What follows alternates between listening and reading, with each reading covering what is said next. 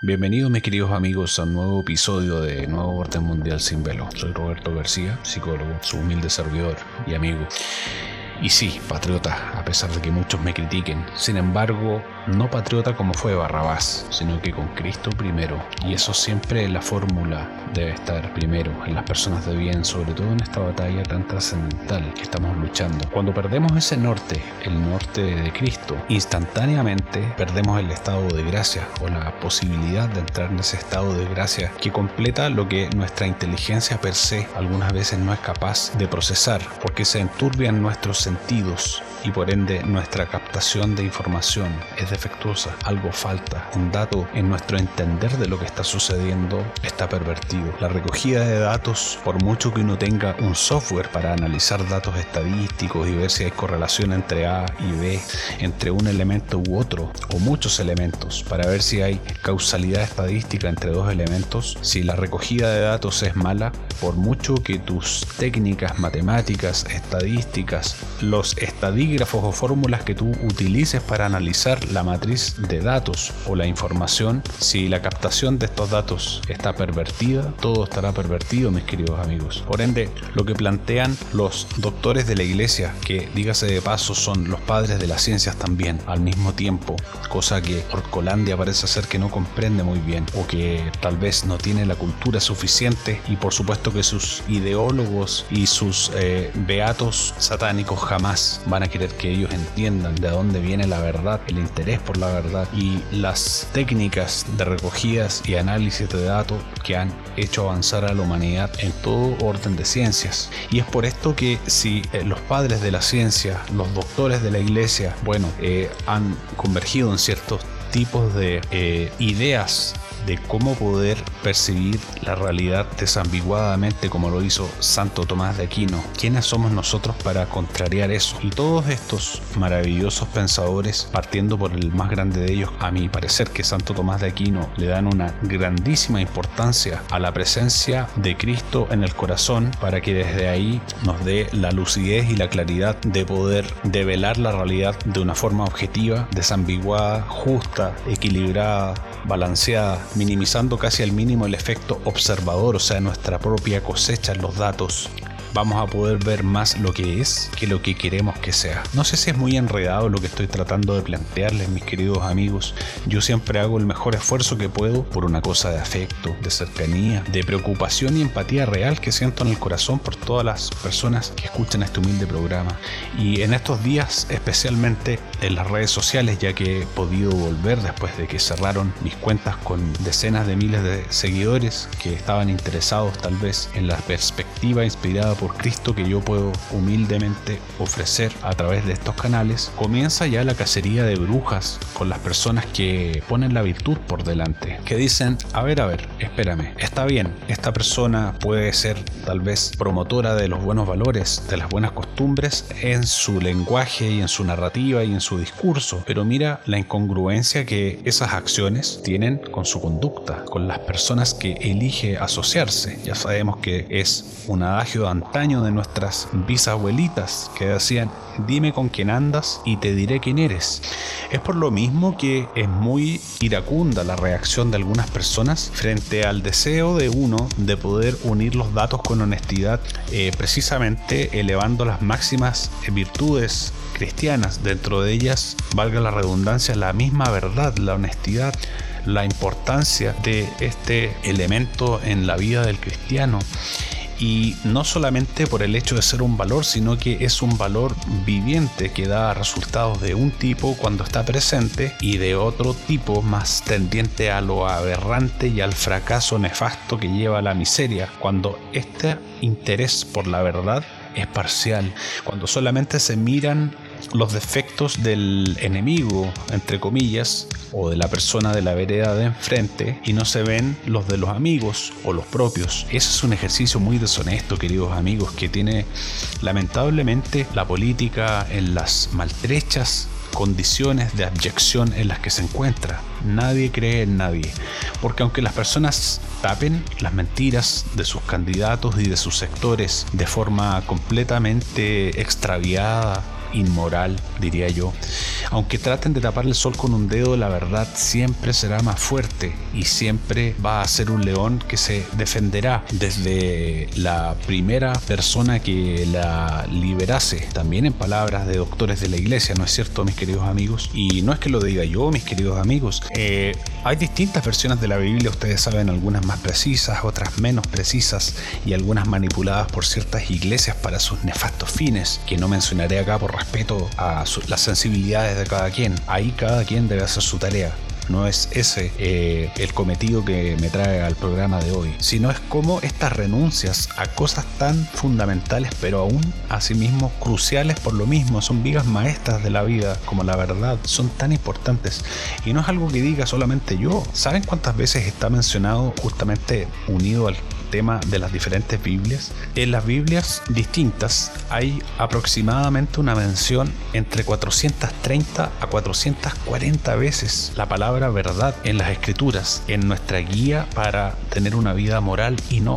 amoral. Es más, y no inmoral. Y por eso es importante en este programa hablar cómo esas pequeñas renuncias pueden llevar a caos, a perdiciones, a extravíos y que cuando la carencia de honestidad con los datos, con las verdades, aunque sean incómodas. Es más, sobre todo si son incómodas, tienen que levantarse y decirse, este asunto de echémosle hacia adelante y arreglemos la carga en el camino es precisamente lo que nos tiene hundidos como sociedad, mis queridos amigos. ¿Cuántos de ustedes están de acuerdo con esto? Creo que es algo más o menos básico. Todos cuando fuimos niños, de repente cuando estábamos consolidando nuestra personalidad, intentamos mentir algunas veces, tal vez de adultos también de nuevo, y sabemos las nefastas consecuencias y la cadena de eventos catastróficos que puede llegar a desatarse con una mentira piadosa. Imagínate qué es lo que sucede cuando son mentiras importantes. Cuando una persona dice por ejemplo, ser pro vida, eh, antiaborto, eh, antiglobalismo y muchos otros elementos eh, con la boca y sus lindos discursos altisonantes y hermosos, pero que con su conducta, por medio de renuncias, omisiones o inclusive asociaciones, nos corrobora lo contrario. Asociaciones con gente que está alejada del bien, que está metida en esta madeja de personas que por su desmedida ambición y su deseo de conquistar algo más allá de Dios mismo, han decidido destruir la vida, esclavizar a la humanidad y pisotearla. Destruir a los niños, programarlos desde la más tierna infancia para malograr sus vidas y así tener más esclavos a los que poder malear y convertirlos en esclavos, con suerte consumidores hedónicos compulsivos. No les importa nada. Entonces creo que sí es importante con quién uno se junta y con quién uno no se junta y qué uno hace o deja de hacer. A nosotros los psicólogos nos enseñan y nos entrenan en una de las máximas más básicas, que es observa la conducta, después las palabras. Inclusive cuando tú trabajas como psicólogo en selección masiva de personal donde tienes que hacer entrevistas a cientos y cientos de personas por día, cosa en la que yo trabajé por largos años, te enseñan que la conducta siempre va a ser un mejor predictor que el discurso. La conducta pretérita es un excelente predictor de cómo la persona va a ser ahora y mañana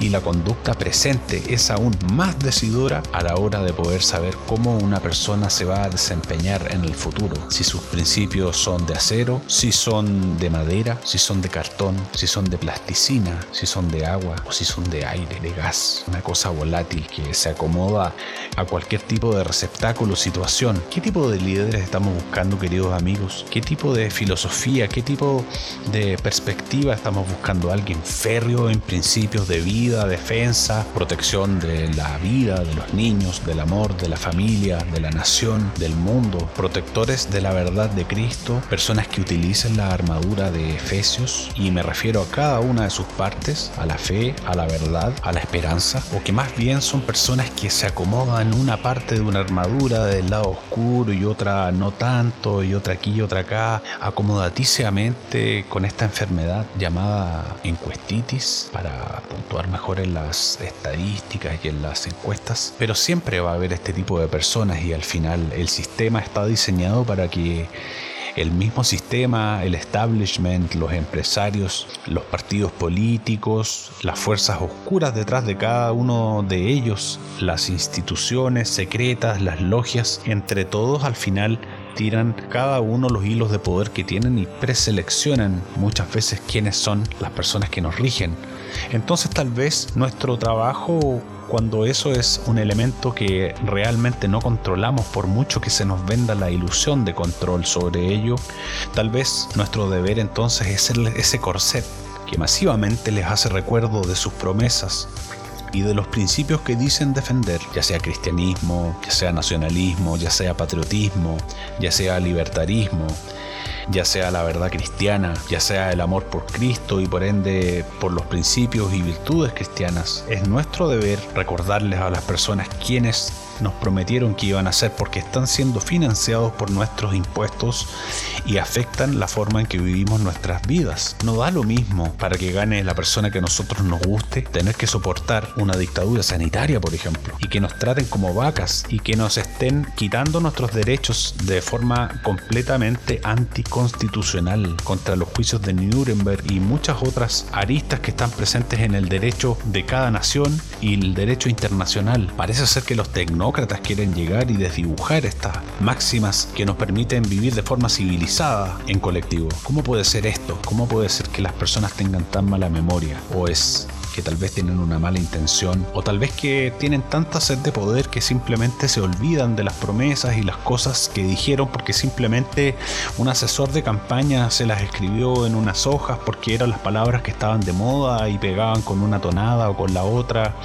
eran las cosas que se repetían más entre los votantes que estaban inquietos y que tal vez son un poco más pensantes que los otros. Miente, miente, miente que algo queda. Y bien dijo varias veces Cristo y está mencionado en la Biblia y yo humildemente como soy una materia en ello solo lo podré parafrasear con mis pobres palabras, que cuando uno empieza a acercarse al reino real del Señor, de Yahvé y de Cristo Jesús, algunos pueden llamarlo Yeshua si desean, cuando uno se acerca a lo bueno, este mundo que es de Lucifer, que es de las tinieblas, empieza rápidamente a mostrar su resistencia y se activan los conocidos heurísticos. Para normarte, los heurísticos positivos, como dice la psicología social, que intentan decirte qué pensar, qué hacer, cómo, cuándo, y los heurísticos negativos, que son los castigos, la retroalimentación negativa y los intentos de los agentes o de estas policías del pensamiento que hay en todos partidos políticos que intentan normar, condicionar, moldear o extinguir por medio de electroshocks psicosociales, biopsicosociales, a veces solo sociales, a veces biológicos, a veces eh, colectivos, a veces individuales, de tratar de demonizar a las personas que están interesadas en la verdad, de hacerlos ver como paranoicos,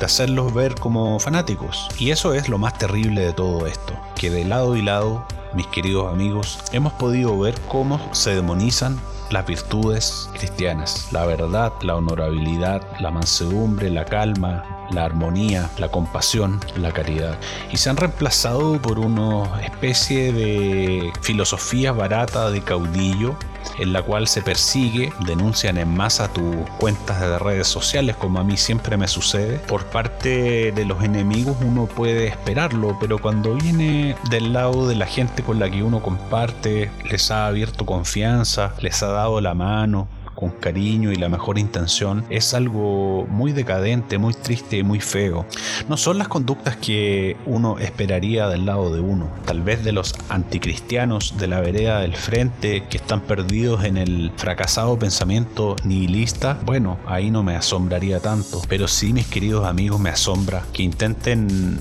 ser policías del pensamiento y aprisionar a las personas que quieren ejercer su libertad de pensamiento crítico, llegar a lo profundo de la verdad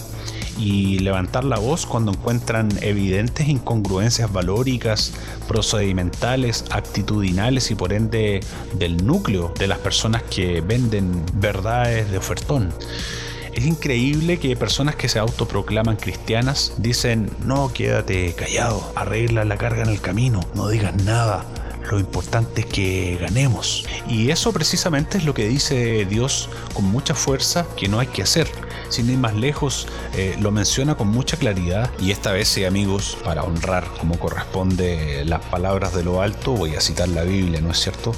En Mateo 7:13 dice algo que es una máxima total y ya sabemos que el Nuevo Testamento ya es la elevación del Antiguo Testamento donde Cristo intervino directamente y nos llenó de sabidurías para poder llegar al reino, ¿no es cierto? A la promesa del Padre.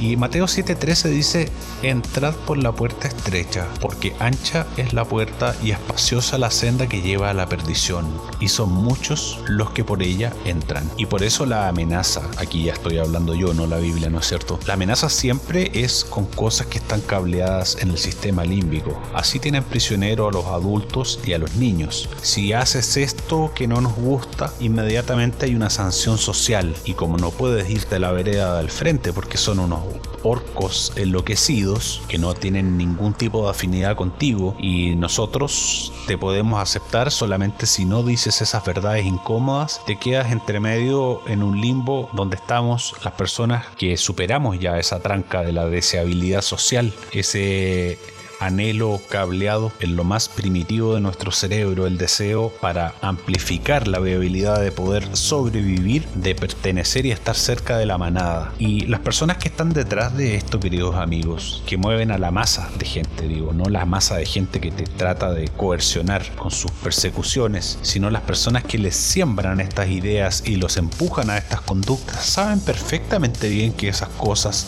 están cableadas en los circuitos de supervivencia de nuestro cerebro límbico y ahí tienen prisionero a todo el mundo. Entre eso y entre también arrebatarles otro tipo de cosas que están en las mismas zonas cerebrales, de someterte a un cine del terror amenazándote con quitarte cosas que cumplen funciones de hedonismo, de placer per se y de por ende, además de dejarte solo, quitarte acceso a las cosas más básicas, quitarte el trabajo, quitarte la aceptación de tu medio profesional, una mala mirada de la familia o de la familia de tu pareja, tu esposo, de tu esposa, ya no pertenecer al grupo de los más cool, expulsarte de la comunidad científica o profesional a la que perteneces. Y finalmente por todo tipo de amenazas bajas del demonio las personas terminan renunciando a su deber de hacer lo correcto una y otra vez. Es triste, honestamente, es triste. Y lo único que uno puede hacer es ser un vector de la verdad, lo que nos corresponde. ¿Qué más podemos hacer? Y eso implica un tremendo trabajo de investigación, de observación, de meditación también, de masticar las cosas que uno ve y antes de tomar acción inmediata, primero meditar y decir, a ver, encontré esta información tan discrepante. Esta persona que dice ser cristiana está saliendo de una logia que adora al demonio. ¿Qué hace ahí? Y lo primero que tiende a pensar el fanático, el que no reflexiona de, de estos personajes, es decirte, no, mira, ríndete ante la disonancia cognitiva. Piensa que fue por obligación, tenía que ir, no es porque él no le importe Cristo y por eso haya entrado a un templo de satanistas a compartir con ellos y a estrechar manos sudorosas. Es por sentido práctico, no te preocupes. Hasta yo mismo cuando me escucho a mí mismo, mis queridos amigos, que la redundancia, diciendo estas cosas, me siento como si estuviera hablándome el demonio en la cabeza, por el oído izquierdo, como este cartoon clásico que muestran los dibujos animados antiguos en el cual el diablo te habla por el lado izquierdo y te dice que hagas el mal y Dios te habla por el lado derecho, arquetipo clásico. Y finalmente son tan nihilistas como los comunistas al final, creen que el fin justifica los medios, que no importa meterse al infierno, meter la mano, ensuciarse, enlodecerse espiritualmente, porque lo importante es salvar lo que nosotros pensamos que hay que salvar. Y es cierto, hay que salvar lo bueno, hay que cuidar el jardín de la belleza de nuestra familia,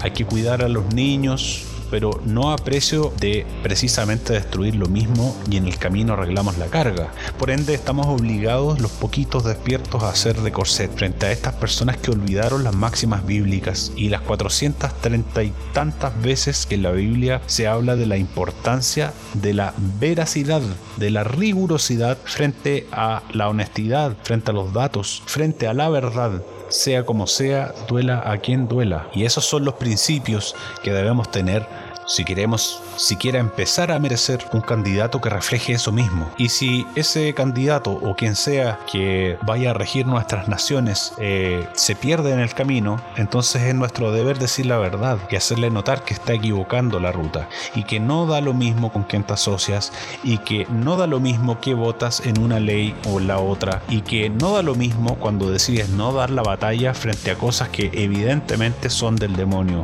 que están sucediendo impunemente. No da lo mismo cuando metes a un agente de la ONU, del Fondo Monetario Internacional, de Open Society o de cualquiera de estas instituciones globalistas satánicas que están llenas de caballeros que desafían todas las leyes divinas y que pretenden instaurar una especie de negativo del mundo ideal que propone las escrituras Dios, Cristo, sino algo completamente aberrante, en lo cual se normaliza lo aberrante, lo terrible, lo horroroso, lo inmoral, lo miserable, y se demonizan cosas tan hermosas, tan purificantes como la verdad. ¿Quién puede entender este mundo, mis queridos amigos? ¿Quién puede comprender estos antivalores levantándose como si fueran una maravilla y las hordas de llenas que hay en todas partes en este duopolio atacándose primero unos a otros de frente a, la otra vereda, pero también las personas que te muerden las canillas al lado tuyo, que tratan de inmovilizarte como en las artes marciales tu vida en la menor cantidad de movimientos posibles, haciendo inclusive difamaciones súper delicadas, ya cayendo no solamente en omitir los datos de la gente que ellos defienden como si fueran especies de dioses